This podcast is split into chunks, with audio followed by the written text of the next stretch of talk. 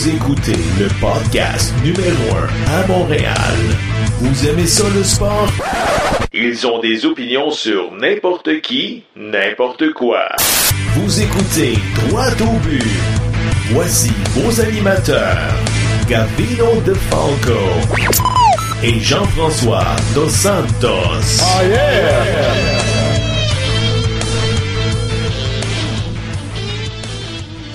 Nous sommes extrêmement déçus de notre saison. Le statu quo n'est pas acceptable. Les meilleurs joueurs possibles disponibles. Et si l'attitude de l'équipe ne change pas, les résultats ne changeront pas. La qualité euh, et la variété de la nourriture qui est offerte va être euh, améliorée. Je le sais, il le sait.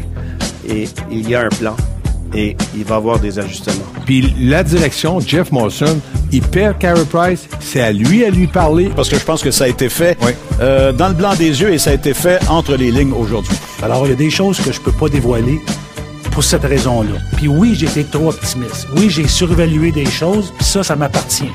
C'est à moi de régler.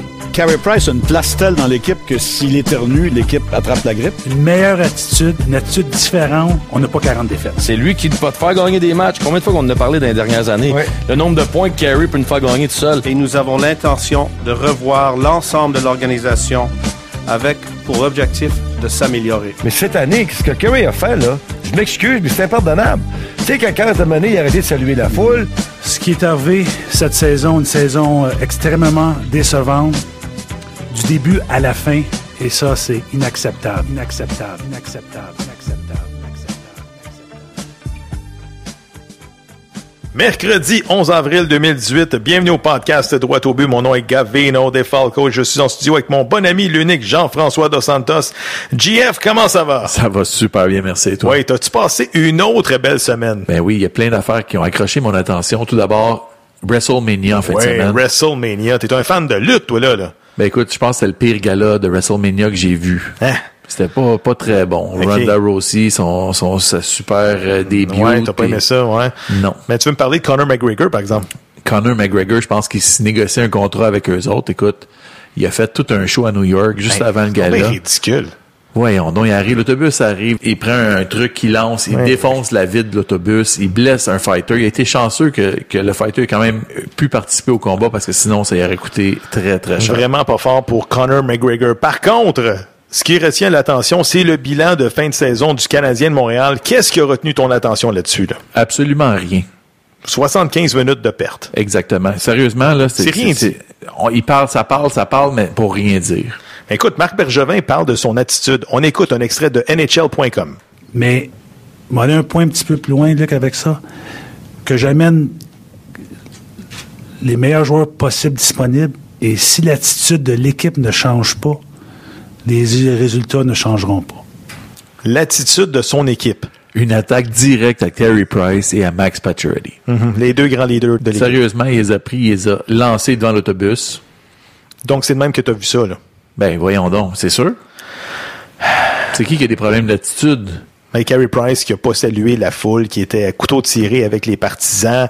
Euh, il a pas aimé ça, son année, euh, Carey. Non, il a pas aimé, puis là, après ça, ah, tu sais, Carey, il est comme ça, il jase Il est sensible. pas. Ou... Non, Hey, sensible, c'est non, sensible, non, c'était c'est Pacioretty. C'est vrai, ça fait genre 10 ans qu'il est à Montréal, puis là, il développe une sensibilité. Come on! Puis même, justement, quand il s'est adressé aux journalistes, là, puis ah, moi, j'aime Montréal, je veux rester, mais là, la balle est plus dans mon camp, donc Moi, on je va pense, voir. je pense qu'il est parti. Je pense que oui. Anyway, hey, écoute, euh, il y a une question qui a été posée par euh, Elisabeth euh, Rancourt de TVA Sport. Elle a posé comme question, il va y avoir des changements de personnel cette année? On écoute la réponse de Jeff Molson. L'objectif de tout ça, c'était d'améliorer l'expérience au Centre Bell. Et je pense que l'année prochaine, ce que vous- je pense, je le sais, l'année prochaine, ce que vous allez voir, c'est euh, euh, la qualité euh, et la variété de la nourriture qui est offerte va être euh, améliorée. De quoi qu'il parle? Moi, la ça qualité de la nourriture, on parle du produit sur la glace. Ouais, Peut-être qu'ils vont nous mettre des jambons la glace. Non, mais sérieusement, euh, l'équipe vient de connaître sa pire saison en 150 ans d'histoire, 71 points à peu près. Puis là, on parle de la qualité de la nourriture puis de produits dérivés. Ben, encore, une, Hello! encore une fois, on parle pour rien dire. C'est ça. Non, ça n'a pas de bon sens. Ça n'a pas de bon sens. Puis il y a une autre question qui a été posée à Marc Bergevin par le journaliste du Journal de Montréal, Marc Defoy. Sais-tu quoi? C'est Jeff Molson qui a répondu. On écoute. Il y a un ménage à être fait dans le vestiaire. Est-ce que je peux répondre à ça, Marc? Oui, vas-y. Je suis pas dans le vestiaire, mais j'ai demandé la même question à Marc hier. Puis la réponse, c'est euh, on ne peut pas tout dévoiler aujourd'hui, mais la réponse, c'est oui, il y en a. Et ceux qui sont pas prêts à changer vont pas être là l'année prochaine.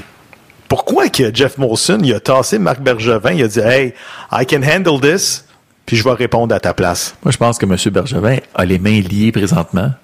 Puis, tu penses-tu que si son contrat venait à échéance là, là, Mm-hmm. qu'il il serait à côté de lui dans la conférence de presse? Puis Jean-Charles le dit du 91-9, c'est un exercice comptable présentement. Puis je suis d'accord avec euh, cette affirmation-là. C'est sûr, si tu congédies les coachs, les GM, tout ça, ça va coûter à peu près combien, ça, l'organisation du Canadien? Là, présentement, ce serait proche de 60 millions. Tabarouette. Parce qu'on parle du salaire de Bergevin qui est proche de 20 millions. Julien qui va se faire éclairer aussi si ça arrive. Un autre Un 20 autre, ben, millions. 5 millions par année pendant 4 C'est ans. un ouais. autre 20 millions. Puis après ça, toute la, toute la, la, la gang euh, des amigos qui sont là. Absolument, ça reste à suivre. On en parle dans quelques instants avec euh, Carl Vaillancourt du Journal de Montréal. C'est le moment d'aller retrouver le journaliste du Journal de Montréal, Carl Vaillancourt. Carl, comment ça va? Ça va super bien. Et toi, les séries qui commencent ce soir, c'est sûr que ça va bien, mon gars. Oui, ça va bien. Mais écoute, tout d'abord, le Canadien de Montréal a procédé à son post-mortem de la saison 2017-2018 euh, lundi dernier. Carl, qu'est-ce que tu retiens de la conférence de presse tenue par Marc Bergevin et Jeff Molson? Ben, écoute, une des choses que j'ai retenues dans ce point de presse-là, c'est que tu peux dire absolument rien, utiliser des mots et manger une heure et demie de temps des gens. C'est à peu près ça, là. Parce que dans l'ensemble, si on regarde ça, il n'y a absolument rien qui s'est dit, rien qu'on ne savait pas du tout. Euh, quand je vois ça, c'est une belle organisation de relations publiques, le Canadien de Montréal, on l'a vu encore, là, même si euh, notre directeur des communications a été remercié là, tout dernièrement. Ben, écoutez, on, on s'aperçoit là, à l'heure actuelle qu'on a, qu'on a un plan. En quoi consiste le plan, on ne sait toujours pas. Euh, on Ben, dirait qu'on est justement. dans les secrets des dieux.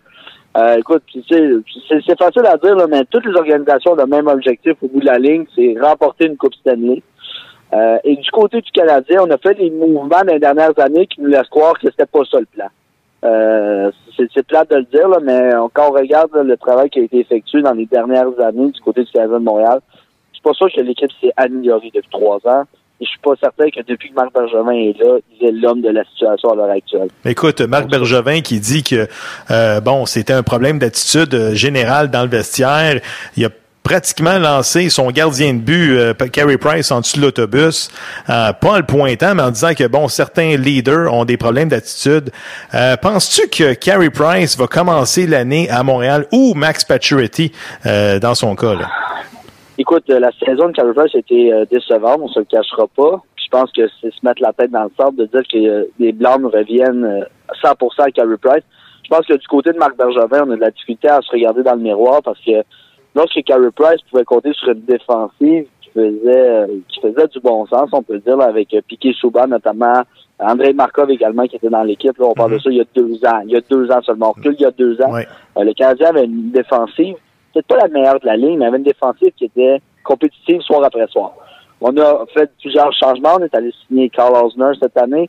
On a chez Weber qui a été blessé toute la saison. Écoutez, puis ça, c'est sûr, on- on- moi, je trouvais qu'il avait ralenti énormément, mais c'est sûr Mhm. que s'il jouait avec un pied cassé depuis le mois de septembre, mois d'octobre, depuis le premier match de la saison face au centre de Buffalo, ça fait en sorte qu'il n'est pas le défenseur euh, qu'on a échangé dans, pour avoir euh, qu'on a échangé contre Souban. Ça, c'est sûr et certain. Mais lorsqu'on regarde ça, euh, de pointer Carey Price, là, on se cachera pas, le Canadien avait peut-être une des trois pires défensives de toute la Ligue nationale cette année. Euh, tu peux pas demander à ton gardien de but, même si c'est un gardien de but numéro un, euh, d'être compétitif, d'être très bon. Je veux dire, les lancers viennent de partout. On a des, on est l'équipe qui a donné le plus grand nombre de chances de marquer ou la deuxième qui a donné le plus grand chance de marquer dans un périmètre de 15 pieds autour du filet. Tu, tu peux pas t'attendre à gagner des matchs de cette façon-là. Oui, c'est ça. Euh, Donc moi, j'ach- j'achète pas genre l'excuse de un problème d'attitude. là. Moi, je pense que c'est plus un manque flagrant de talent, tant en défensive qu'en attaque. Mais, mais Gavino, c'est intéressant ce que tu dis là parce que l'attitude, là, on en avait un qui avait de l'attitude, on en avait un qui était un leader, on en avait un qui, qui, qui, était- qui faisait beaucoup de remue-ménage, qui faisait beaucoup parler de lui. On disait même parfois qu'il était plus grand que l'équipe. On l'a échangé. Ben oui, on n'en veut pas de ça. On n'en veut pas d'attitude. On veut des Ben, gars qui rentrent dans le moule puis qui suivent le, qui suivent la ligne. En tout cas, il me semblait qu'avec l'acquisition de Shea Weber et de Andrew Shaw, c'est ça qu'on était allé chercher du, euh, de l'attitude et du leadership. Anyway, ça n'a pas fonctionné euh, dans ce cas-là. OK, ben, Surtout, surtout que c'est tout le c'est tout le casse-tête de Marc Bergevin depuis six ans qui ne fonctionne pas. Euh, on a repêché des bons joueurs, on a échangé des bons joueurs, on se le cachera pas. Oui, on a fait le pari d'échanger Jonathan Drouin pour euh, Mikhail Sergachev. Drouin n'a pas livré la marchandise dans sa première saison avec le Canadien. faut dire que l'équipe, il manquait beaucoup d'éléments là, pour, que- pour peut-être laisser Ouais. euh, le talent de Jonathan Drouin s'exprimer dans un premier dans un, en premier lieu. Ma- euh, Max Pacioretty, qui n'a pas été l'ombre de lui-même non plus, que le C semble peser plusieurs livres sur son chandail. Ben oui. Euh, il n'a pas été l'homme de lui-même non plus. Donc c'est sûr que l'attaque ne produit pas, la défensive laisse passer tout laisse passer le, le trafic. Euh, le gardien de but qui ne fait pas les Ça, recette tout ça, c'est difficile, à l'échec. là. Là, là que tu parles de Pacioretty, là, on- moi je l'ai vu très très émotif là, justement à la dernière conférence là, de- quand il est en train de viser- vider son casier dans, dans Ouais. lundi, là, il était très émotif. Il a dit qu'il voulait rester à Montréal, que là c'était pas entre ses mains. Puis selon moi, on lui a déjà passé le message que son Il avenir ne pas de retour. pas ici. Ouais. Mais je trouve ça dommage parce que Max Pacioretty fait partie des rares joueurs de la Ligue nationale capables de marquer 30 buts par saison. Et ça, sans joueur de centre de premier plan. Euh, on parle souvent des Phil Kessel, on parle souvent des gars capables de marquer des gros buts. Mais si tu leur donnes pas un joueur de centre numéro 1, là, ils en font 26, ils en font 32, ils en font 28. Mhm. Euh, et, moi, j'aurais ça voir Max Pacioretty jouer avec un vrai centre, un vrai premier centre, un joueur capable, là, euh, capable de, de créer des choses offensivement. Ça fait six ans qu'il n'y a pas ça. Puis malgré tout, euh, cinq saisons de 30 buts et plus. Écoute, ça va être. Ça Dans va être trouve qu'on est, on est extrêmement difficile à son endroit. absolument. Euh, c'est pas un pas un leader, puis je pense pas que, que lui donner le C, c'est lui rendre service. Ça, c'est encore une fois, ben, c'est l'organisation du Canadien. On était trop orgueilleux pour donner le C à Piquet Subban à l'époque. Euh, Puis là, ben, on s'est tiré dans le pied. Les séries de la les séries de la Coupe Stanley commencent ce soir. Vois-tu une surprise en première ronde? Écoute, deux surprises. Les deux vont être dans l'Est. Euh, puis ça va être dans la division métropolitaine. Euh, D'abord, les Penguins de Pittsburgh, là, deux fois champions de la Coupe Stanley, coup euh, deux fois de suite. Oui. Euh, eux, moi, je les vois se fariner en première ronde. Ah, ah, attends, attends, attends. Euh, Wow, wow, wow. Carl, Carl. Tu fais-tu de la fièvre, là, présentement? Non, D'après moi, le Père Noël, il a lavé le cerveau. là. T'as-tu parlé au Père Noël avant de nous appeler? je, vais, je vais vous expliquer un peu le raisonnement derrière ça. Oui, ok, s'il te plaît. Ouais. Euh, D'abord, l'attaque des Flyers de Philadelphie. Quand même dévastatrice, on se le cachera pas. Claude Giroux connaît la meilleure saison de sa carrière de loin. Euh, Voracek, Giroux, euh, un duo très explosif. On a plusieurs jeunes joueurs qui ont sorti leur coquille cette année. Je pense à Connect Me, je pense à Couturier qui connaît une saison incroyable. Donc, niveau attaque, on risque d'être surpris. On a quand même de la très bonne relance en attaque. Là, si on regarde du côté euh, de la défensive euh, des Flyers de Philadelphie avec un gars comme Shane Gottisbehere qui connaît lui aussi une saison incroyable. L'attaque massive des Flyers va causer des maux de tête aux défenseurs des Pingouins. Donc, il va falloir être très discipliné du côté de Pittsburgh. Et il faut pas oublier là, qu'en deux saisons, là, les Penguins de Pittsburgh ont joué pas loin, ont joué plus de 210 matchs depuis deux Ouais. ans. Euh, les blessures vont apparaître. Euh, on va être surtaxé. Euh, niveau physique, là, c'était extrêmement demandant alors qu'il des séries d'entour, tu le sais très bien. Et là, euh, défensivement, écoute, j'ai beaucoup de points d'interrogation du côté de la défensive des Pingouins. Ça a été brouillon cette année. On a eu de la misère à enchaîner les bonnes performances. Et moi, je- la façon que les Flyers jouent dans les derniers temps, on se battait pour rester dans les séries. On a très bien joué dans le dernier mois de la saison. Euh, puis on arrive avec le momentum.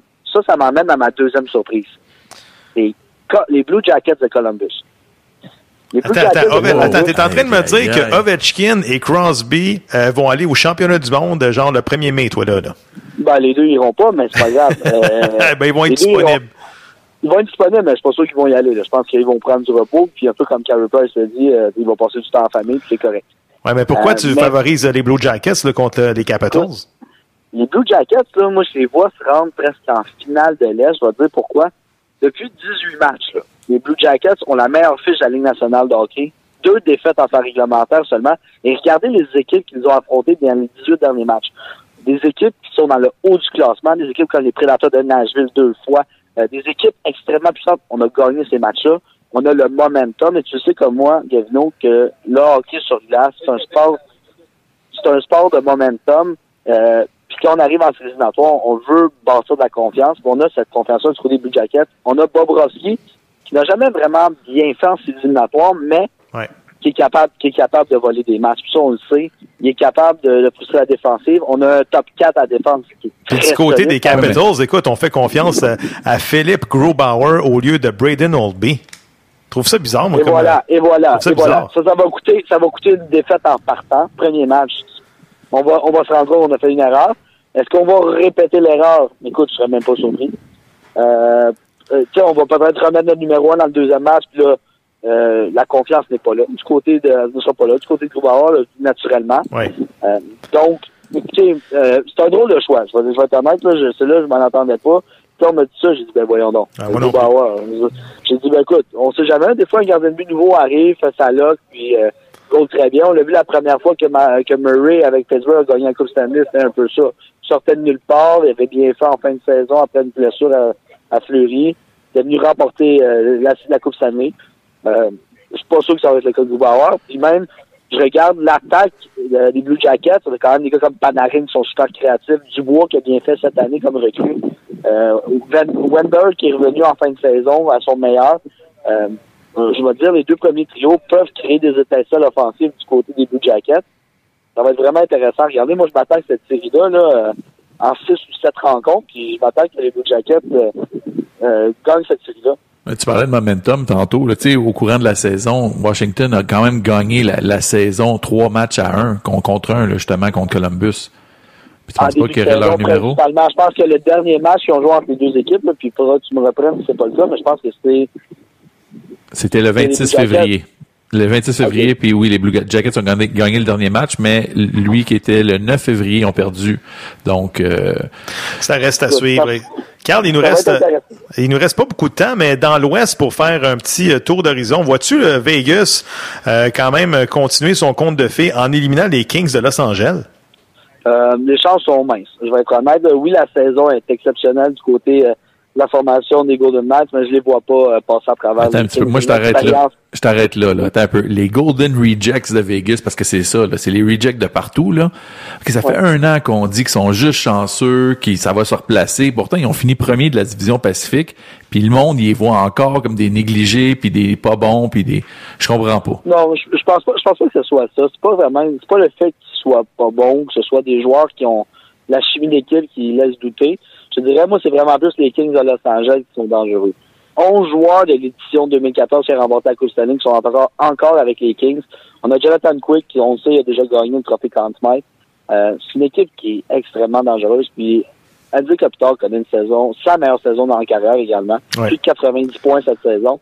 Et c'est ces joueurs-là qui ont de l'expérience, qui connaissent la game, euh, qui font la différence. Moi, je, je m'attends que ça va être une série extrêmement longue, difficile. Euh, quand même périlleuse, mais que euh, au bout de la ligne, l'expérience des Kings va payer. Ça, Andy Kopitar, ça, c'est le centre qui était disponible en 2005. Hein. OK, bref, je vais pas faire ma langue sale. Écoute, en 30 secondes, ta finale de la Coupe Stanley, euh, Carl. Les Jets de Winnipeg qui vont remporter la Coupe Stanley face aux Bruins de Boston en finale. Ça va être ça ma... Pas les Bruins. Pas encore les Bruins.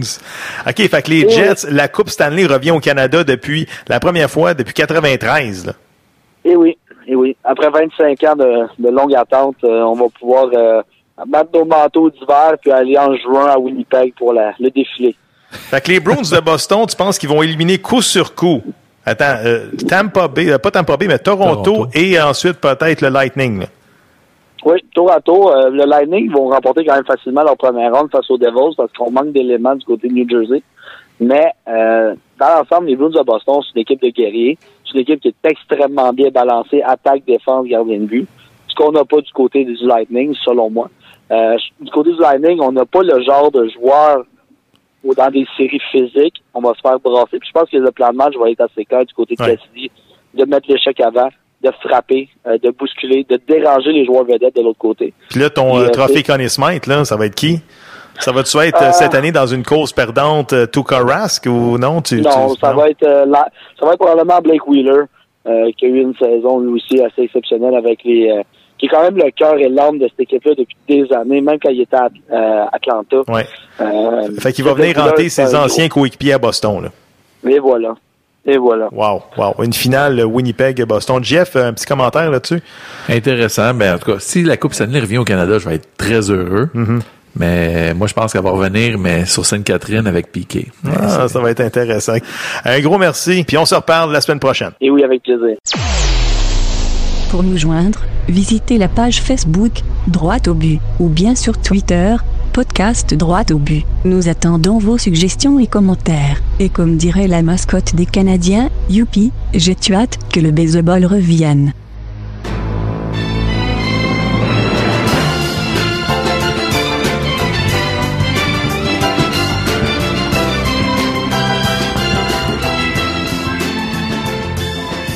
On va retrouver au bout du fil Nathalie Bruno de TVA Sport. Nathalie, comment ça va?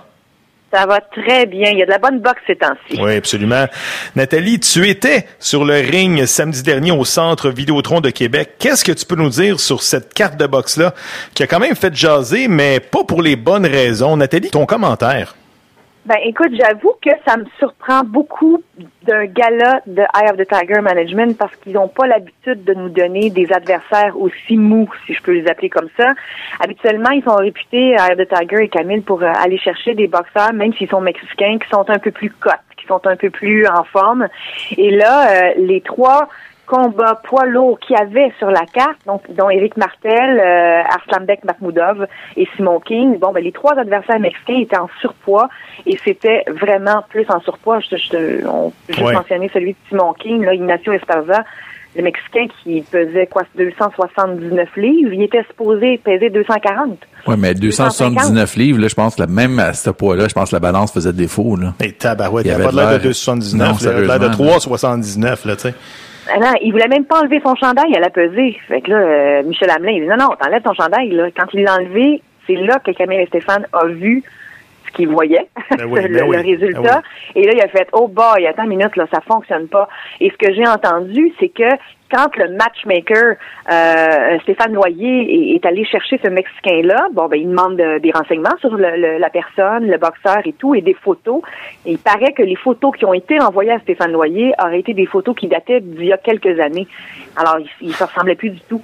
Alors, il l'avait choisi, mais c'est pas vraiment ce qu'il avait choisi quand c'est arrivé sur la balance. Alors, là, Camille et Stéphane ont entendu les commentaires, ont entendu les gens, les insatisfactions, et il va faire en conséquence pour la prochaine fois. Là, il va, il va faire ce qu'il doit faire là, pour la prochaine fois. Il va resserrer un peu plus les, euh, les critères et les façons de faire pour aller chercher les adversaires. C'est tant mieux. C'était-tu vraiment nécessaire pour Simon Keane d'affronter Esparza, d'après toi? Là? Ben, c'est un combat de mise en forme. Ben, en fait, pas de mise en forme, mais pour le garder actif en attendant son combat qui est prévu, le prochain combat, là, le 16 juin prochain, contre euh, Adam Braidwood. Ouais, Alors, c'est vraiment pour le garder actif. Alors, il fallait s'assurer, de un, que ce soit pas un adversaire trop dangereux. Hein? Parce que s'il perd Ouais. ce combat-là, ben le, le combat du 16 juin n'a pas lieu. Alors déjà, on a le premier critère qui a été respecté. Et euh, quand même, Sparna, il savait boxer. Là. Il s'est rendu au cinquième rang, mais il savait quand même boxer. Euh, mais donc c'est ça, ça prenait un adversaire pas trop dangereux, mais il fallait quand même le garder actif. Fait que ça a été fait. On attend le 16 juin prochain euh, pour voir ce que ça va donner avec euh, Braidwood. J'ai hâte de voir ça parce que Braidwood est dangereux. C'est pas le meilleur boxeur au monde, mais il est dangereux parce qu'il est imprévisible. Alors, ceux qui ont manqué ce gala-là, le public peut le revoir, tout ça gratuitement là, sur le site de punchinggrace.com. Alors, allez là-dessus, vous allez pouvoir revoir tout ça.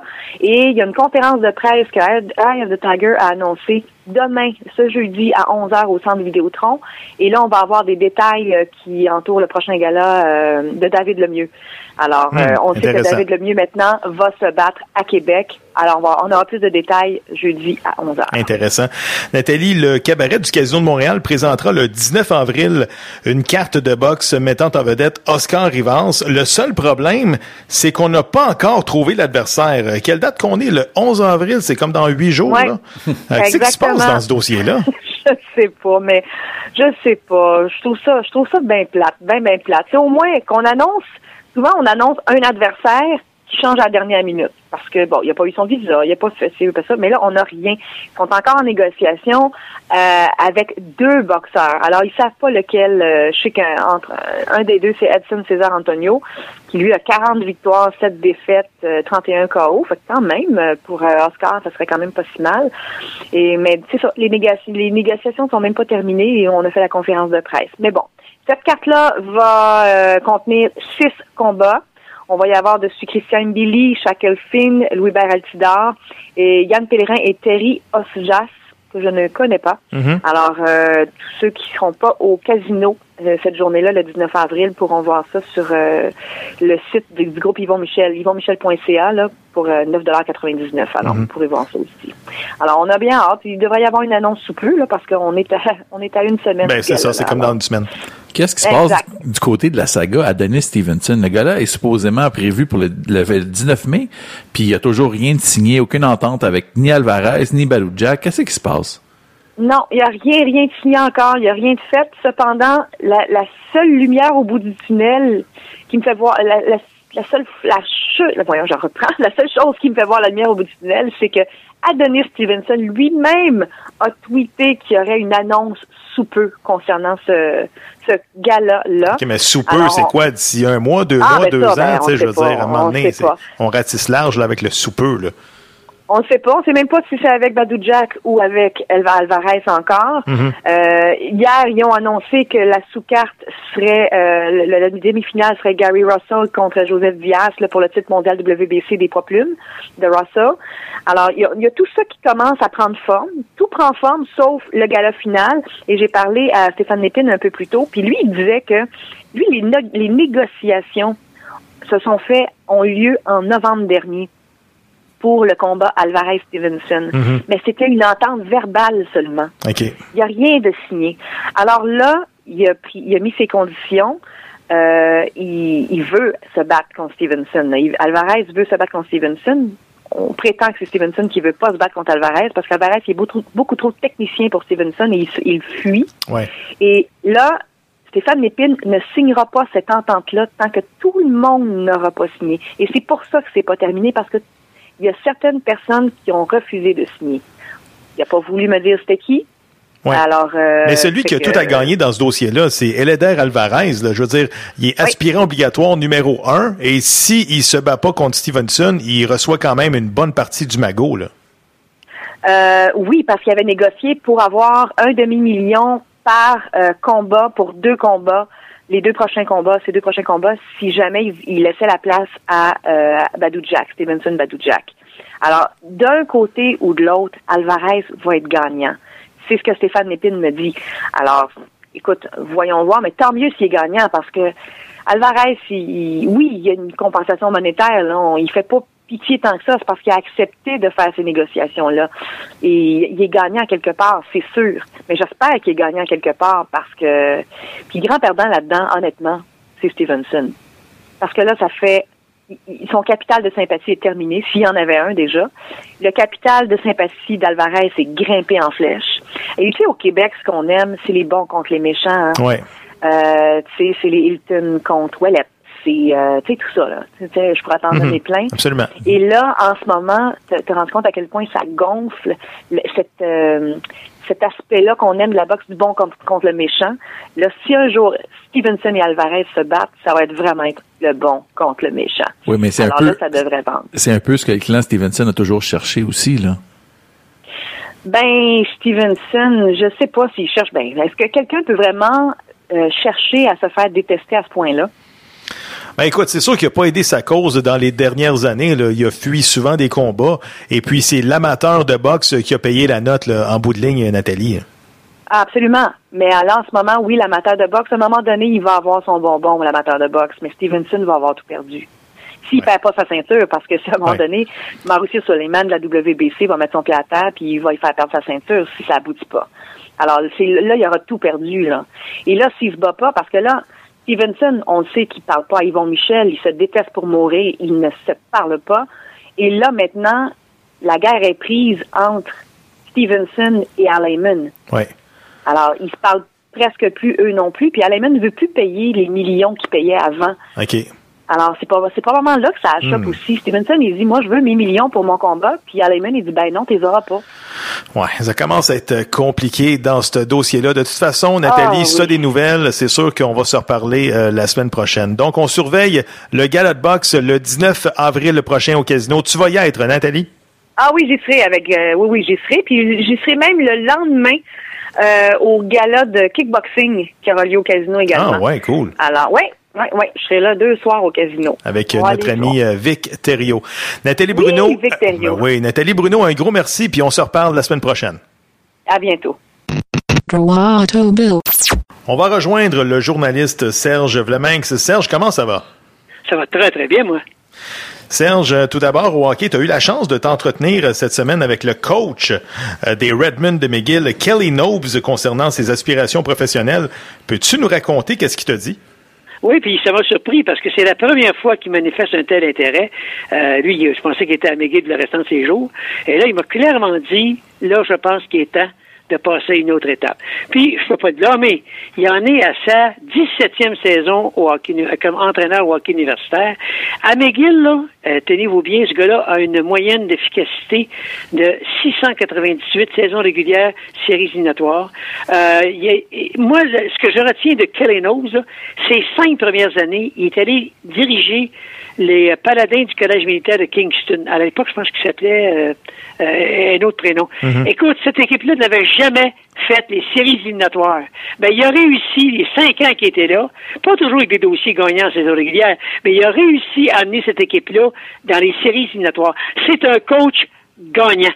Et moi, je verrais très bien, si jamais le Canadien décidait de faire le grand ménage à Laval, Dominique Duchamp, entraîneur en chef, Kelly Knowles comme adjoint, m'a dit rien à faire, ça ferait tout un duo. J'ai jasé, ben, j'ai eu un message dernièrement de Joël Bouchard. Et Joël me disait qu'il avait connu Kelly lors de, des compétitions, le- les matchs en concours contre Team Canada, contre les étoiles universitaires. Il avait passé 15 jours en compagnie de, de Kelly Knowles et il avait été euh, bien impressionné par, par l'homme de hockey qu'est Kelly Knowles. Alors moi, je trouve que ce gars-là, il est mûr pour faire le saut. Et je ne sais pas ce qui va se passer à Ottawa, mais si jamais c'est grand ménage, Martin Raymond pourrait peut-être revenir, finir sa carrière tranquillement, retrouver son poste comme entraîneur en chef des Redmond de McGill. Mais ça, c'est toutes des affaires dans l'air. Il n'y a rien de confirmé. Très- Mais les c'est, ça fait partie de la famille des Babcock, des Guy Boucher, des Martin Raymond, des Jamie Compound. Jamie Compound, là, adjoint à Paul Morris à Winnipeg actuellement.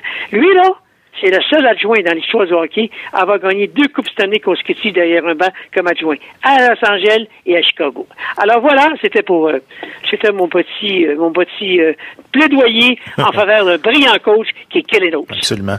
Serge, j'ai eu l'occasion de lire ton témoignage émouvant sur ta page Facebook concernant la tragédie qui a touché l'équipe de hockey des Broncos de Humboldt. On a tous été abattus par cette triste nouvelle. Serge, as-tu un commentaire? Pas si vais être capable euh, d'en parler sans émotion. Qu'est-ce que je pense qui m'a remonté dans Beden? Combien de voyages que j'ai faits avec des équipes universitaires en autobus, des tempêtes de neige? Combien de voyages j'ai fait avec ces jeunes assis dans l'autobus en train d'étudier? Et je te dis, il y a quelqu'un qui veillait sur. On n'a jamais eu d'accident à ce niveau-là. On a eu des incidents, euh, des autobus qui de temps en temps hum, dérapaient un peu, mais je peux m'imaginer. J'espère que les kids dormaient pendant ce temps-là, quoique on m'a dit que l'accident est survenu 40 minutes avant l'arrivée dans la ville où ils allaient, et habituellement, euh, à ce moment-là, le, coach réveille les joueurs, les joueurs commencent à s'habiller tranquillement euh, en hockey avant d'arriver à l'aréna. Et en tout cas, euh, de toute façon, c'est terrible. Ce qui m'a remonté dans Beden, c'est ça, c'est mes nombreux voyages en autobus. Puis, Tu sais, aujourd'hui, là, ces jeunes-là, c'est, c'est comme mes, mes, mes petits-fils et mes petites-filles adoptifs ou adoptives. Je vis avec eux autres euh, huit mois par année. Là, je fais moins de voyages. Je fais plus de voyages comme avant. Mais avant, je voyageais beaucoup avec les équipes universitaires. Et c'est venu me chercher dans Beden, là. Non, vraiment, là, euh, très ému. Et surtout quand j'ai appris qu'un de nos confrères, là, le jeune homme de, je pense, que 28 ans, qui était le, le gars de radio qui décrivait les matchs de Ouais, cette équipe-là, qui est décédé également dans, dans cet accident-là. Puis c'était un miracle qu'il y a eu euh, 15 morts parce que tu vois les images, tu te demandes comment ça se fait qu'il y en a 14 qui s'en sont sortis. Ouais. Ah, moi, euh, j'ai eu de la misère là, pendant 48 heures, les tripes me tordaient. Serge, au niveau des Jeux du Commonwealth, l'équipe de basketball féminine du Canada a atteint la ronde de demi-finale grâce à une écrasante victoire de 85-53 face au Mozambique. La porte-couleur de l'Université McGill, Alex Kisrosk, s'est démarqué dans cette rencontre. Peux-tu nous en parler un peu? Et dans chacune des rencontres, elle a, elle a frôlé le double-double. En basketball, double-double, c'est quand tu réussis à avoir 10, le chiffre 10 dans deux catégories différentes. Elle a réussi euh, un match de 10 points, 9 rebonds, 15 points, 9 rebonds, puis 10 points, 8 rebonds. Euh, elle a frôlé les double-doubles à chaque fois. Et euh, là, ils s'en vont en demi-finale contre l'Angleterre, qu'ils ont battu au départ du tournoi préliminaire. Puis on va simplement rencontrer l'Australie en finale. L'Australie, ça a été moins bien, là. Mais grosso modo, Kiss s'arrange très bien. Elle est en train de se négocier un beau contrat euh, en Hongrie en basketball professionnel. C'est évident qu'elle va faire une belle carrière au niveau professionnel. Serge, si tu veux bien, on va jaser de football universitaire parce que tu as des nouvelles fraîches concernant l'entraîneur des Carabins, Danny Machocha, et ses adjoints, dont Byron Archambault. Oui, euh, Byron Archambault et Gabriel Cousineau. Alors, Danny amène ses deux, euh, ses deux adjoints euh, au camp d'entraînement, au camp de printemps des Hurricanes de Miami. De, du réseau collégial américain. Et Byron, Byron Archambault me partageait, il dit, écoute Serge, dit, ce, ce, ce programme de football-là a connu des hauts et des bas, mais dans les 25 dernières années, c'est quand même un, un, endroit de prestige. Puis il dit, ce qui m'a impressionné, on n'arrête pas de recevoir des courriels des coachs des Hurricanes de Miami pour, le, pour nous dire comment qu'on est les bienvenus, qui ont hâte de partager des choses avec nous. Il dit, on sent énormément de respect pour le programme de football euh, des Carabins de l'Université de Montréal. Et ça, ça, m'a impressionné. J'ai tellement hâte de vivre cette expérience-là. Ils vont assister à tous les meetings des entraîneurs. Ils vont être sur à toutes les pratiques euh, des Hurricanes. Et euh, ça va être une expérience très enrichissante. Et ça, c'est grâce à Danny Machucha, l'entraîneur en chef de Miami, est, est une connaissance de Danny Machucha. Vraiment intéressant. Serge Lemanx, un gros merci et on se reparle bientôt. Merci. Salut, messieurs. À la prochaine. Merci. On va retrouver notre ami TechShare de TW Sports Cards afin de jaser du monde des collectionneurs. Tech, comment ça va? ça va bien, vous les gars, comment ça va? Super, ouais, ça va super bien. Tech, on te rejoint en direct de ton magasin, là, je pense, là, aujourd'hui. Là. Oui, je suis avec du monde ici. Euh, je me prépare pour le gros show de cartes qui s'en ben vient. Oui. Écoute, là, on a pu euh, voir sur ton site internet que tu vas recevoir un joueur des Canadiens de Montréal dans ta boutique. Raconte-nous ça un peu, là. Mais dans le fond, c'est euh, directement de TW Sport Cards à Repentigny. Dimanche 15 avril, de midi à 2 heures, je reçois Nikita Sherback. Ça, c'est une gracieuseté de euh, Classic Auction. Puis je remercie Marc Juteau pour euh, me l'avoir amené. Mais il y a peut-être un petit problème. Dimanche, il y a donc une tempête de neige. Ah non, 20 mais non, mais non. Arrête, Ben là. non, non, faut pas, pas vrai, là. Puis les portes, euh, les portes ouvrent à quelle heure, Tech? Euh, à partir de midi. À partir de midi, mais tu conseilles les gens de venir un peu plus tôt, là. Effectivement. À peu près vers 10h, 10h30. C'est sûr qu'il va y avoir une longue file d'attente. Euh, les prix habituels, c'est la même affaire. C'est 20 pièces par article de signature ou deux pour 35 Nous avons, les, dans le fond, les rondelles et deux sortes de photos différents au magasin. Excellent. Les 21 et 22 avril prochains auront lieu l'Anti-Expo au Collège André Grasset. C'est quoi ça, l'Anti-Expo? C'est une place pour les collectionneurs de, de cartes. C'est un événement sportif, un événement, un, un événement de collection. C'est le plus gros show, dans le fond, au Québec. On, on est à peu près 125 kiosques, Ouais. vendeurs. Puis tu peux venir là, tu peux te faire, euh, c'est- tu peux venir faire des bons prix, tu peux venir acheter des cartes, tu peux faire des échanges. Mais c'est vraiment, vraiment, vraiment, vraiment un gros show de cartes. là. Quel genre de cartes qu'on euh, retrouve là-bas? C'est- C'est-tu juste du hockey, du baseball? euh? toutes sortes de sports. Cartes de hockey, baseball, un peu de football. C'est sûr nous autres au Québec, c'est vraiment hockey puis euh, baseball les plus populaires. T'as aussi des figurines, t'as du non-sport, t'as du Magic, euh, du Pokémon. Tech, euh, en terminant, on sait que tu es un fan fini de hockey. C'est quoi ta prédiction concernant les séries éliminatoires de cette année? là? Bon, mais moi, je vais y aller avec ma prédiction. Moi, je suis un gros fan de Sidney Crosby. Fait que je vais avec 3 en 3 pour Oh. les Pingouins. Oh, intéressant, Cool, ben intéressant. oui. Fait que puis après ça, tu vas recevoir Sidney Crosby dans ta boutique. Là. J'aimerais ça, ben oui, j'aimerais. j'aimerais ça, mais je pense que c'est impossible. Puis c'est qui tu vois en finale? Une finale Pittsburgh contre qui? Je me lance. Las Vegas. Hein? Oh là là! Las Vegas. Las Vegas. Je pense, honnêtement, ça serait écœurant. Fleury contre Murray en finale de Coupe Stanley. Oh my God. Là, tu es en train d'écrire un script de film, toi, là. là. Tech, en terminant, où est-ce qu'on peut suivre tes activités? Là? Ben, tu peux me suivre sur Facebook euh, au nom de mon magasin TW Sport Cards. Sinon, vous pouvez me suivre à mon émission Le Tech Meng Show. La prochaine émission, c'est sur un très grand collectionneur des Canadiens de Montréal. Ça sort le 1er mai à mon émission Le Tech Meng Show. Excellent. Tech Share de TW Sports Cards. Un gros merci, puis on se reparle bientôt. Merci à toi. You're listening to the best podcast in Montreal. Droato Bill. With your host Covino DeFalco and J.F. Dos Santos. Aujourd'hui, même les lancers de Guy Lafleur me font pas peur.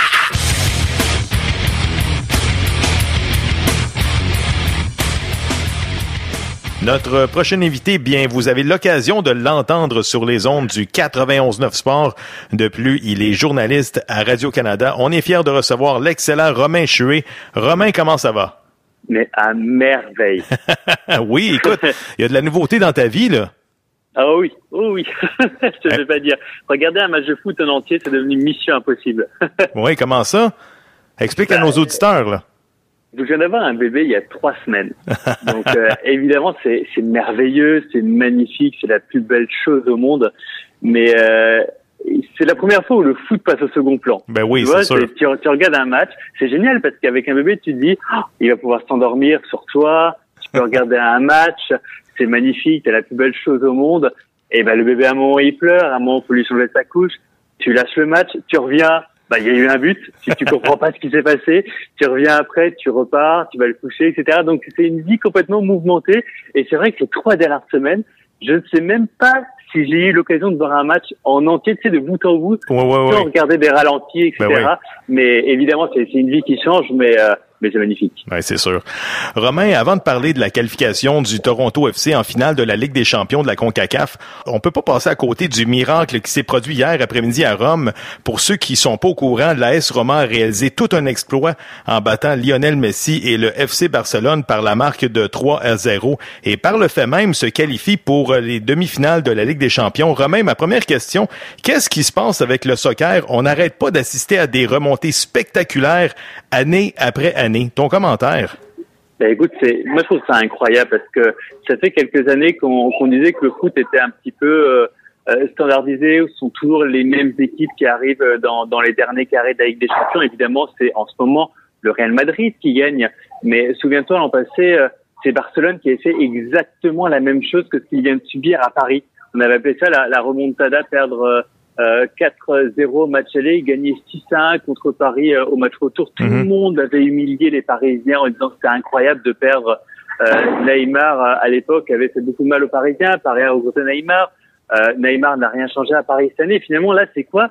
C'est Barcelone qui subit exactement la même chose, alors que Barcelone était, et c'est encore pire que, que l'an passé, c'est là où, où Barcelone était ultra favori contre la Roma.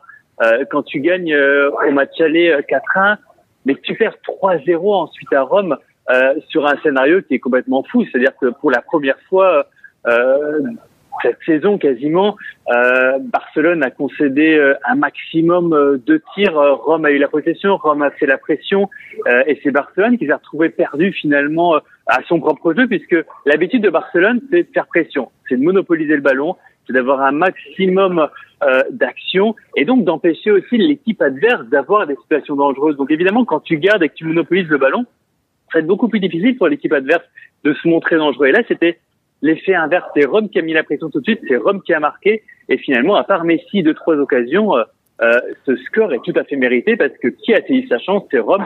Et là, ça prouve bien que dans le foot, quand on saisit sa chance, quand on essaie d'y aller, quand on prend l'initiative, bah, ça peut marcher. Et là, c'est quasiment le petit poussé entre guillemets qui a gagné. Et c'est magnifique, c'est la beauté du foot, c'est la beauté du sport, même d'une façon générale. Ben justement, Romain, est-ce que tu attribues la défaite du Barça aux vedettes du club, soit Lionel Messi et Luis Suarez, qui ont connu quand même un match difficile, ou bien tu blâmes l'entraîneur du Barça qui a pas été capable de s'ajuster pendant le match?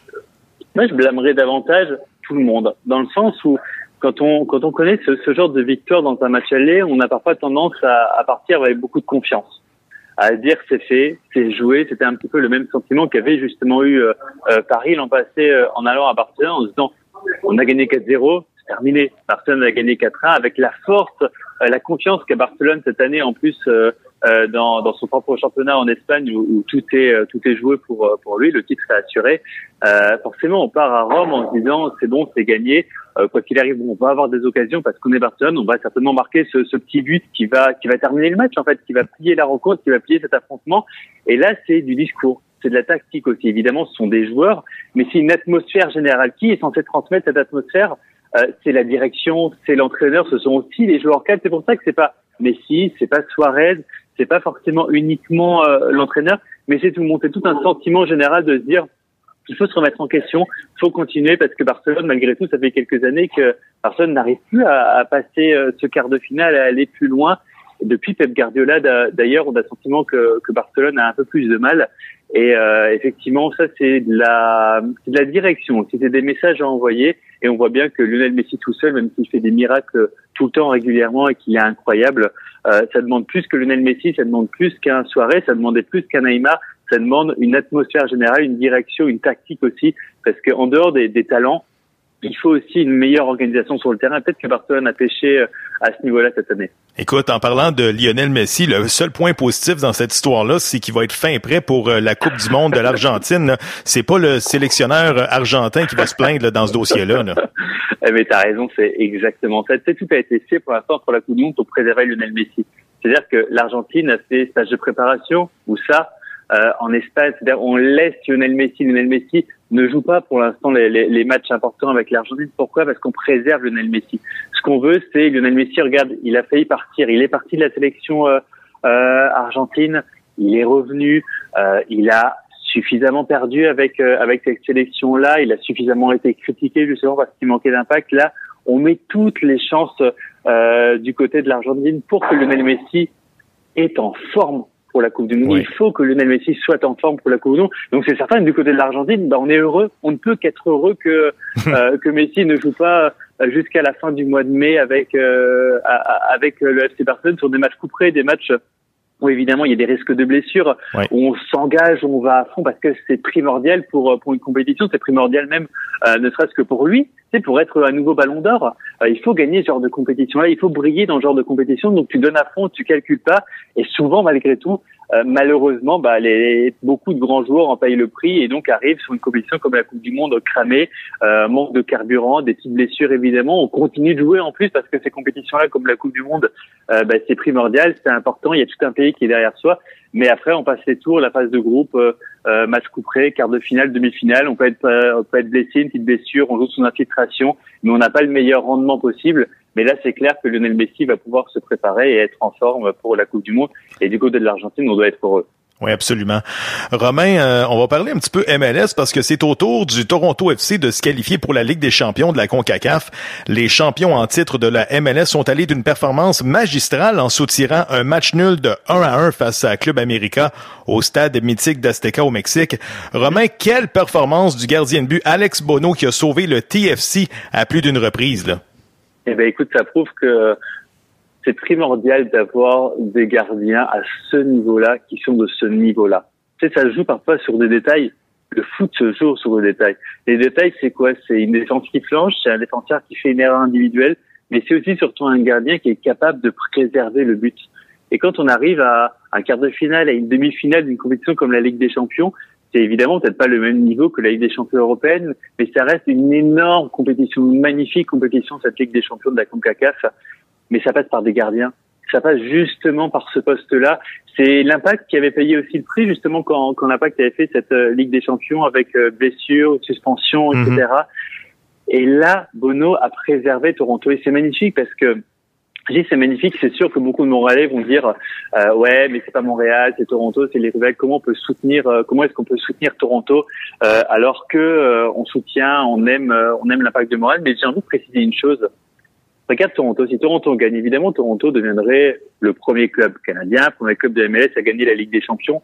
Mais ça a un avantage. Ça a un énorme avantage dans le sens où on met j'allais dire Toronto, mais on met le Canada sur la map, on met Oui. la MLS sur la map. Mhm. À un moment où les droits télé explosent, à un moment où le football international explose évidemment depuis de nombreuses années, mais avant le football c'était quoi? C'était la France, l'Angleterre, l'Espagne, l'Allemagne, l'Italie. C'était quoi? Cinq, dix clubs dont on parlait un petit peu partout.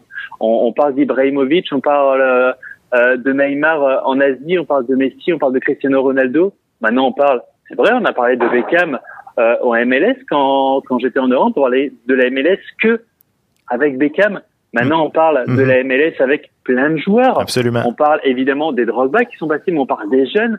On parle des entraîneurs de plus en plus jeunes, de plus en plus expérimentés aussi, comme Rémi Gap, qui a eu sa carrière en Europe, Tata Martino, qui a eu sa carrière avec Barcelone, qui viennent euh, en MLS. Et maintenant, on regarde aussi les clubs différemment. Et quand on va voir Toronto, si Toronto gagne, et c'est là où je veux en venir sur le mondial des clubs, la Coupe du Monde des clubs, quand Toronto va être affronter le Real Madrid, si le Real gagne euh, pour une troisième fois euh, peut-être la Ligue des Champions euh, européenne, quand Toronto va affronter d'autres clubs sur des compétitions qui sont aussi médiatisées, eh bien on va voir que la MLS, non seulement c'est pas que les États-Unis, c'est le Canada aussi, et c'est un niveau qui a sacrément augmenté depuis quelques années. On va voir non pas d'anciennes vedettes avec Toronto, si Toronto gagne évidemment. On va voir euh, des joueurs qui sont quand même de la force de l'âge, comme Sébastien Jovenko, euh, des joueurs qui ont joué en Europe, comme Chris Mavinga, des Altidor, des Bradley, des Vasquez, des joueurs jeunes, des joueurs prometteurs, des gardiens euh, qui sont qui sont très bons comme comme Bono, comme tu l'as souligné. Donc c'est tout ça qu'on va voir. On va voir pas des je vais pas le critiquer parce qu'il est extraordinaire, mais dans l'aspect David Villa, par exemple, Mhm, on ouais. le voit avec avec New York d'Europe en disant il est en pré-retraite, comme Zlatan un petit peu maintenant. Mais David Villa, dans n'importe quel club, euh, par exemple de Ligue 1, dans, dans le top 5, il marquerait 10, 15 ou peut-être beaucoup plus de buts parce qu'il a le sens du but. Mais de découvrir des nouveaux joueurs qui sont là, qui sont installés ou qui sont arrivés dans la force de l'âge, sur des compétitions médiatisées comme le mondial des clubs, ben, ça va donner encore une autre image euh, de la MLS, mais aussi du Canada. Et Toronto incarne, ça incarne cette nouvelle image avec un recrutement qui a été intelligent depuis depuis quelques années. On a pris son temps du côté de Toronto. On a évidemment mis beaucoup d'argent. Peut-être certains diront un peu trop sur des joueurs peut-être surcotés comme comme Michael Bradley. C'était un, un sondage qui est, qui est paru ces derniers temps dans, dans les médias américains euh, de la part des joueurs justement de MLS qui jugeaient certains joueurs lesquels étaient sous-cotés, lesquels étaient surcotés. Et Michael Bradley euh, faisait partie de, de ces joueurs-là euh, surcotés. Mais ce sont des joueurs intelligents, ce sont des joueurs qui ne sont pas là en pré-retraite, mais qui sont là pour continuer de progresser, pour continuer de, de mettre la MLS sur la map. Et c'est ce qui s'est passé. Si Toronto va loin, tout le monde va en bénéficier. Et l'impact de Montréal, et Vancouver, mais surtout toute la MLS et tout le soccer euh, canadien. Et absolument. Écoute, euh, écoute le Toronto FC qui va affronter Chivas, une équipe euh, qui est présentement dans le dernier tiers euh, dans le classement mexicain. On n'a pas le choix de mettre le TFC comme favori dans cette finale-là, le Romain. là. Ben, évidemment, et c'est la première fois que ça arrive. Et c'est là où c'est encore plus intéressant parce que ces dernières années, qu'est-ce qu'on disait? Enfin, depuis longtemps Que la Ligue mexicaine est la meilleure. Qu'il n'y a que ouais. eux. Euh, que tous les clubs de MLS sont au second rang. Et évidemment, ça se concrétisait par les résultats puisque à part euh, à part l'impact de Montréal, c'était difficile de voir euh, des clubs de MLS euh, battre des équipes mexicaines, aller loin dans cette compétition et c'était réservé justement euh, qu'à des vainqueurs mexicains. Mais ça change la philosophie déjà.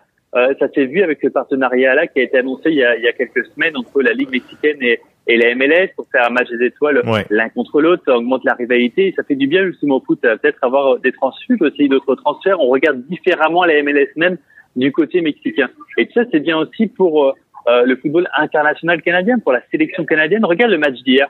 Qui marque Euh, C'est une combinaison entre Ricketts et Osorio. Oui, absolument. Deux joueurs canadiens, oui, absolument. c'est ça. Et c'est magnifique. C'est génial parce que tout le monde progresse à ce niveau-là. Et du côté de la Ligue mexicaine, ben, on va arrêter de regarder de haut un petit peu la MLS. Et là, sur cette finale-là, et ben, pour la première fois, et c'est ça qui est historique en plus du fait que Toronto va accéder à la finale, parce que d'autres l'ont déjà fait.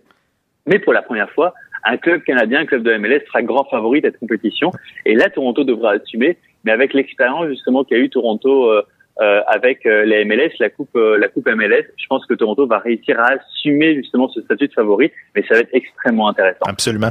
Romain, en terminant, il y a Monsieur Foot Foot euh, qui te pose une question sur Twitter. Il te demande est-ce que l'impact de Montréal a assez de profondeur en attaque avec Anthony Jackson Hamel et Matteo Mancosu? Ton commentaire. Ouh là là, bah écoute, poser la question, c'est y répondre. Hein. quand, quand, quand tu vois Matteo Mancosu qui est blessé, on a déjà du mal à, à savoir ce qu'il a exactement parce que au tout départ, après le deuxième match, si je me souviens bien, Rémi Gard disait qu'il était euh, simplement préservé, qu'il allait revenir. Mhm. On sait évidemment, et on va pas revenir sur, sur tout le fait que Matteo Mancosu euh, euh, n'a pas prouvé justement euh, bah, les, les compétences qu'il a, ou en tout cas le, le Surtout l'année dernière, donné. Exactement, l'année dernière, on, on lui a donné un, un gros salaire. euh, avec des responsabilités qui vont avec. Il a eu du mal, du mal à couper. Jackson Hamel a en revanche lui pris ses responsabilités, mais lui aussi a signé un nouveau contrat et maintenant il a lui aussi un petit peu plus de mal à assumer. Mais après, il y a une nouvelle entraîneur, il faut s'adapter. Mais d'une manière générale, et on l'a vu justement avec l'utilisation de, de, Jason Vargas et, et de Piatti euh, en attaque, notamment euh, dans les dans les derniers matchs où, où, Piatti a pu être disponible. Mais on sent bien que du côté de Rémi Garde, rien n'est encore fixé. Et quand je dis rien n'est encore fixé, euh, ça signifie qu'il n'a pas encore trouvé justement la combinaison offensive parfaite. Mais moi, ce que je pense essentiellement, c'est que du côté de l'impact de Montréal, on va regarder le marché des attaquants cet été en Europe. Clairement, c'est l'objectif. On sait que du côté de Montréal, on a ouvert la porte à un nouveau joueur désigné, un troisième joueur désigné. Cette phrase-là d'Adam Brass, par exemple, en début de saison, elle est quasiment historique parce que pour l'instant, on a toujours fermé la porte là. Le joueur qui va être le plus facile à recruter, c'est l'attaquant. Parce que un attaquant, tu peux lui dire, tu peux le convaincre avec Rémi notamment que tu vas briller, tu vas marquer des buts, tu vas être une pièce essentielle. Et c'est vrai que pour l'instant, il manque cette pièce essentielle euh, du côté de l'impact de Montréal, parce que si Monkosu ou si euh, Jackson Hamel n'arrive pas à prouver dans les prochains matchs, ils vont avoir la pression, c'est sûr, mais ça va justement confirmer le fait que Rémi Garde va continuer de chercher, prospecter et trouver en juin un attaquant en Europe, par exemple, qui a déjà fait ses preuves et qui a envie de poursuivre, c'est pas ce qui est le plus difficile, parce que la fin de, de, de saison euh, aura déjà eu lieu dans tous les grands marchés euh, européens. La fin de contrat, évidemment, euh, parfois de, de, nombreux attaquants, des joueurs qui seront libres, et donc il y aura les moyens de convaincre pour ensuite continuer euh, dès, le, dès le mois de juillet avec euh, la MLS, avec l'impact de Montréal. Et je suis persuadé que du côté euh, de Rémi Garde, s'il y a un poste sur lequel on regarde actuellement, est-ce que si on fait le décompte, en défense, on est bon? On a Rod Fanny pour l'instant qui est là pour six mois. Rien ne dit que pour l'instant il va pas continuer, mais évidemment ça va dépendre de, de, du retour de Diallo. Mhm. On a Camacho, on a Cabrera. Rien ne dit non plus qu'il n'y ait pas euh, d'échange non plus euh, à l'avenir pour l'un ou l'autre de ces joueurs. Kyle Fischer va revenir. Donc a priori on est on est bon même sur les lignes de côté. Euh, on a ce qu'il faut en Absolument. termes de Sauf que Romain, écoute, changer. dans le milieu de terrain, là, pour euh, le jeune Ken Crowley, ça commence à être un petit peu difficile. Là. Il perd souvent, Oui, ses, il perd souvent ses duels à Bien un sûr. contre un. Et C'est sûr qu'il couvre beaucoup de terrain. Sauf que présentement, euh, je sais pas si tu suis euh, les réseaux sociaux la semaine dernière, mais Crow- Crowley, bon, était quand même, euh, comme on dit, très critiqué la semaine dernière. Ouais, mais Kroliki, qu'est-ce qu'il a fait dans sa carrière? Pour l'instant, il apprend, il découvre. Euh, Kroliki, il n'a pas été pris pour devenir un joueur partant. On lui met énormément de pression. Il a fait un très bon camp d'entraînement. Il a convaincu. Il a, justement, il a su saisir sa chance. Et c'est parfait pour lui. Il a gagné en termes d'expérience euh, une, deux saisons complètes déjà par rapport à ce qu'il a pu faire euh, au milieu universitaire, ne serait-ce que débuter euh, euh, deux, trois, quatre matchs déjà euh, tout de suite chez les professionnels. Évidemment qu'il fait des erreurs. Il a fait euh, cette erreur à, à Columbus qui a coûté un point en provoquant un, un penalty euh, en fin de match. Il a parfois un peu plus de difficultés, mais il a beaucoup de responsabilités pour l'instant au milieu de terrain. Pas sûr que Rémi Garde, Rémi Garde clairement comptait pas sur lui euh, au départ comme être joueur partant, c'est un joueur de complément qui doit progresser. Euh, va y avoir du monde à, à sa place. euh, euh, il y a évidemment beaucoup. Bah, Silva, par exemple, va pouvoir euh, peut-être euh, un peu plus s'installer. Il va y avoir du monde, il va y avoir euh, des mouvements. Va falloir voir ce que va donner euh, euh, Donadel, euh, si Donadel va effectivement revenir euh, du côté Ouais. de l'impact de moi. Il y a encore beaucoup de questions, c'est sûr.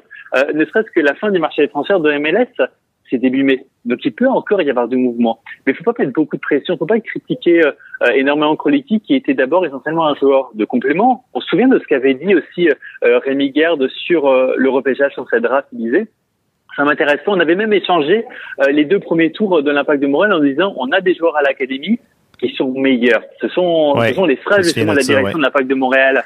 Euh, on a repêché finalement un peu plus tard en troisième ronde de mémoire Kroliki. Évidemment, quand on a ce discours-là, c'est pas pour dire bah Kroliki va tout de suite prendre une place importante. Non, il était là pour apprendre et ça a été une bonne surprise. C'est excellent pour lui. Il a signé son contrat. Il s'est vu propulsé sur euh, le 11 de départ. Euh, maintenant, il va falloir gérer aussi les attentes euh, des supporters. Kroliki, c'est bien, mais Kroliki, c'est pas la personne qui est là pour être le sauveur de l'impact de Montréal. Il va continuer d'apprendre et lui-même va apprendre de ses erreurs. Euh, donc, c'est certain qu'il va y avoir quelqu'un d'autre à sa place. C'est sûr qu'il va pouvoir euh, y avoir peut-être un milieu de terrain, surtout euh, si effectivement Marco Donadel euh, ne revient pas ou en fonction de, de sa blessure et des volontés de l'impact de Montréal euh, à ce niveau-là. Il y a différents postes qui sont qui sont en suspens là-dessus, notamment avec Domenico Duro et sur l'ensemble du côté droit. Mais Alejandro Silva devrait a priori s'installer sur, sur ce côté droit. Mais euh, pour revenir à la question de base, quand on regarde l'attaque de l'impact de Montréal, Nick Depuis euh, est traité, euh, Michael Salazar est traité aussi. C'est évident qu'on compte pas sur eux du côté de Rémi Garde pour être les attaquants qui, qui vont marquer 10, 15, 20 buts du côté de l'Impact de Montréal.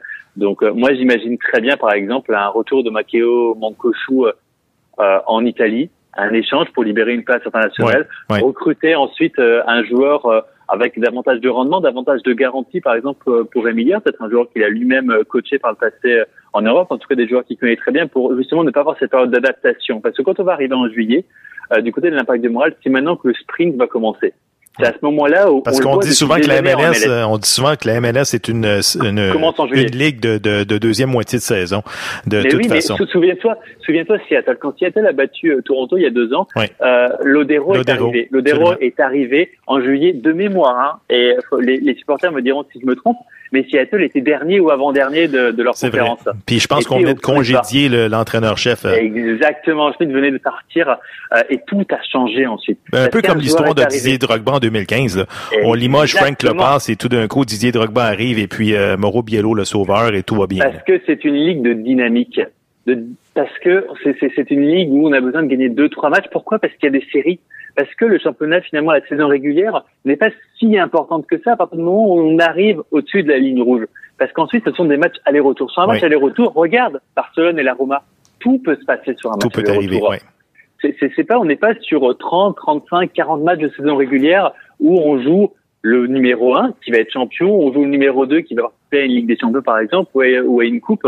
Non, on est sur une ligue où le principal c'est simplement d'être au-dessus de la ligne rouge pour se qualifier en série parce qu'ensuite toutes les cartes seront distribuées en fonction de la dynamique, en fonction justement euh, de tout ce qui peut se passer dans cette équipe-là, des joueurs qui sont arrivés de la forme du moment. Donc c'est pour ça que c'est important. En juillet ou septembre, regarde l'an passé par exemple l'impact qui était au Funuso, il a suffi d'enchaîner au mois d'août trois, quatre victoires pour ensuite redonner espoir. Derrière, il y a de nouveau eu une spirale négative et tout cet espoir-là euh, a disparu. Mais on est vraiment dans cette optique-là où en juillet, août, il faut être en forme pour recruter un maximum de joueurs. Ce sont des choses qui, par exemple, devraient changer, je pense, sur MLS, de, ou pourraient changer euh, à l'avenir selon les règlements. Justement, il y a beaucoup de fenêtres de transfert là. On ouvre beaucoup trop de portes, justement, à, à une nouvelle dynamique d'une équipe et une nouvelle configuration même d'une équipe euh, qui permet d'avoir beaucoup de joueurs qui arrivent en cours de saison. Peut-être que ça, ça devrait être changé pour éviter ce genre de choses et favoriser un peu plus l'unité même d'une équipe. En tout cas, que le début de saison et la fin de saison on est quand même une certaine cohérence. Mais quoi qu'il arrive, pour l'instant, beaucoup de choses se jouent en juillet. Et en juillet, justement, c'est le marché des transferts, c'est l'arrivée potentielle de joueurs en Europe, euh, en Amérique du Sud. Et l'impact de Montréal, c'est clair avec Rémi Garde, avec ses contacts en Europe, aura son mot à dire là-dessus. Absolument. Romain Chué euh, du 91.9 Sport et journaliste à Radio-Canada. Un gros merci d'avoir pris le temps pour le podcast Droit au but et j'espère qu'on va se reparler bientôt. Mais écoute, c'était un grand plaisir. À très bientôt. On va retrouver l'ancien joueur de l'Impact de Montréal et des Earthquakes de San Jose, Antonio Ribeiro. Tony, comment ça va? Ça va très bien, et toi? Ouais, Tony, tout d'abord, vendredi dernier au Gillette Stadium de Boston, l'Impact s'est incliné par la marque de 4 à 0 face au Revolution. Écoute, euh, comme a dit euh, l'entraîneur de l'Impact, Rémi Garde, j'aime mieux perdre un match de 4 à 0 que 4 matchs de 1 à 0. Tony, je pense que tu veux me parler du numéro 8, Saphir Taider, qui a écopé d'un carton rouge au début de la rencontre. Ben, premièrement, je suis bien d'accord avec l'entraîneur. Euh, c'est une réponse qui est très logique, puis très bonne, puis très vraie aussi. Euh, pour Saphir, ben euh, oui, ça a été. moi, je pense que c'est vraiment un coup de, de, mauvaise chance pour lui dans son dribble. Il a fallu qu'il place son pied d'appui et comme il était trop proche du joueur, euh, il a descendu sur son tibia qui a été euh, copé pour une carte rouge. Mais euh, je crois qu'il a fait vraiment preuve d'un vrai leader de l'équipe, s'excuser après de, auprès de ses coéquipiers. Et puis oui, c'est des choses qui arrivent. Il faut pas il faut pas dramatiser. Euh, par contre, ce qui a suivi, ça, ça a été un peu plus grave d'après moi. Écoute, Tony, euh, jouer à 10, ça devient compliqué, surtout quand il reste 70 minutes à faire à la rencontre.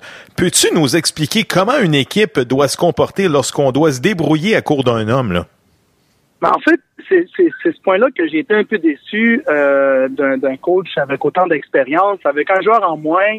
Euh, le joueur dominant qui est absent, euh, moi, d'après moi, ben, je pense que je défends et euh, j'y vais au moins pour la nulle. On essaie d'aller chercher au moins un point, de, de tirer le, le plus qu'on peut de, de, de, ce qui se passe, qui est une situation en ce moment comme très négative. Donc, euh, peut-être défendre, aller sur la contre-attaque. Euh, la pression est sur l'équipe adverse. Ils jouent à la maison. Euh, ils ont un joueur en plus, donc il faut qu'ils prennent des risques pour essayer de, dépasser l'impact par la défense.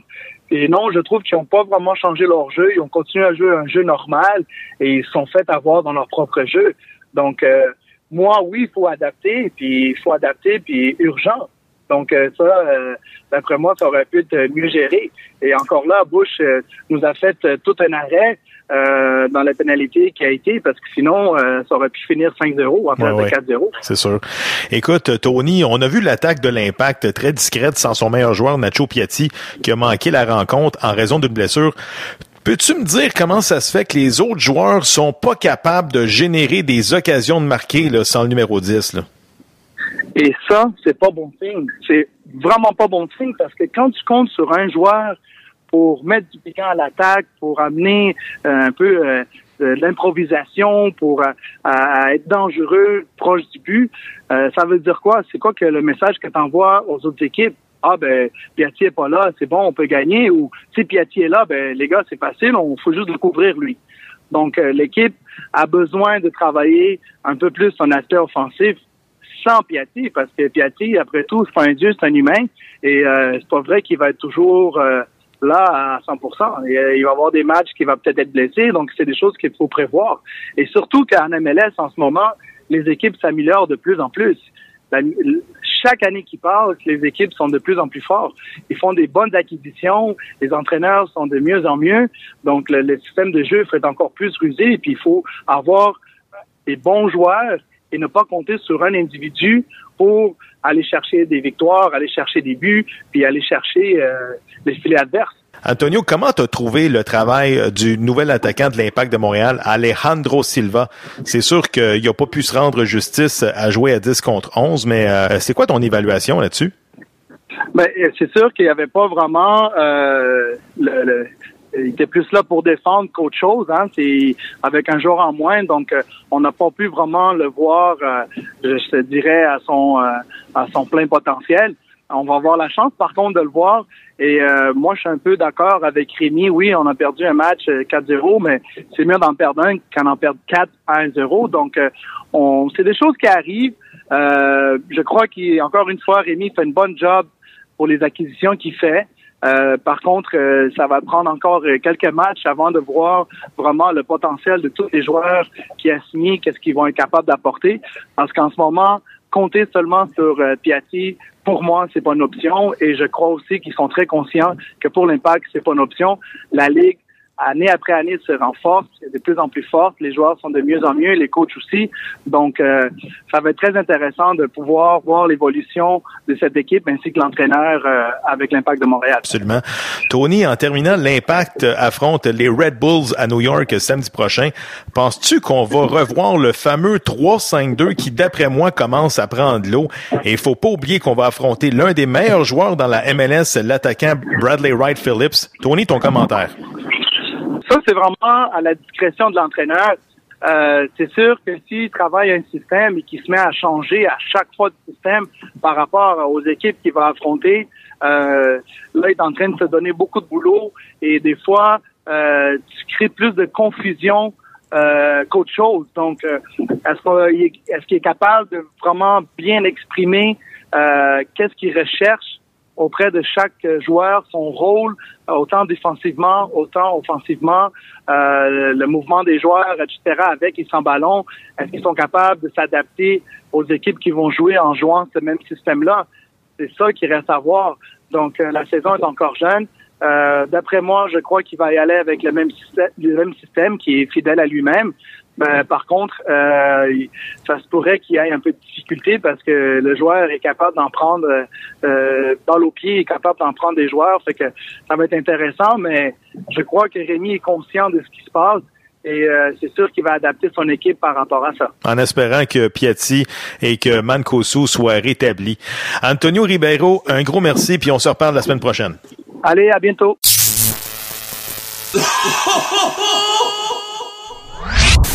Personnage coloré de la scène sportive montréalaise. Son énergie est époustouflante. Carré, carré. Avec lui, on ne reste pas sur sa soie. Voici le commentaire du Père Noël. Bergevin! Bergevin! Bergevin! Hey, ça t'a- hey, des gens de là. conférence de presse endormante, pas à peu près. Ben oui, écoute, euh, tes premiers commentaires euh, concernant le bilan du Canadien. Benjamin qui dit que si l'équipe avait eu une meilleure attitude, ben il y aurait eu plus de points au classement. Père Noël, ton commentaire? Hey, je peux pas croire que j'ai perdu 75 minutes de ma vie à écouter sa maudite conférence de presse. Où, hey, comme d'habitude, il dit rien. Les journalistes, ils savent rien. Puis on dirait qu'ils ont peur de poser les vraies questions. Question d'attitude. Tout le monde le sait c'est Carey Price. Il n'a pas eu de mauvaise année. Il est pas content. Il a tout le temps l'air en tabarnak quand il est sur un, point de presse après un game. Hey, échangez-moi ça. Envoyez-moi ça aux îles Moukmouk, Carey Price. Plus capable, sérieux. Arrête le fuck. Puis réponds aux aux des questions des journalistes. Au prix que t'es payé, c'est ta job comme joueur de hockey à Montréal de répondre aux, pour les amateurs de hockey de Montréal, de répondre aux questions. Écoute, euh, bon, on va parler un peu de choses plus positives, là. Parle-nous un peu, les séries commencent ce soir de la bataille de la Pennsylvanie. Les Flyers contre les Penguins de Pittsburgh. Tes prédictions là-dessus? Oh oui, j'en sors une juste pour lui, mon joueur préféré chez Flyers, Giro, Giro, Giro!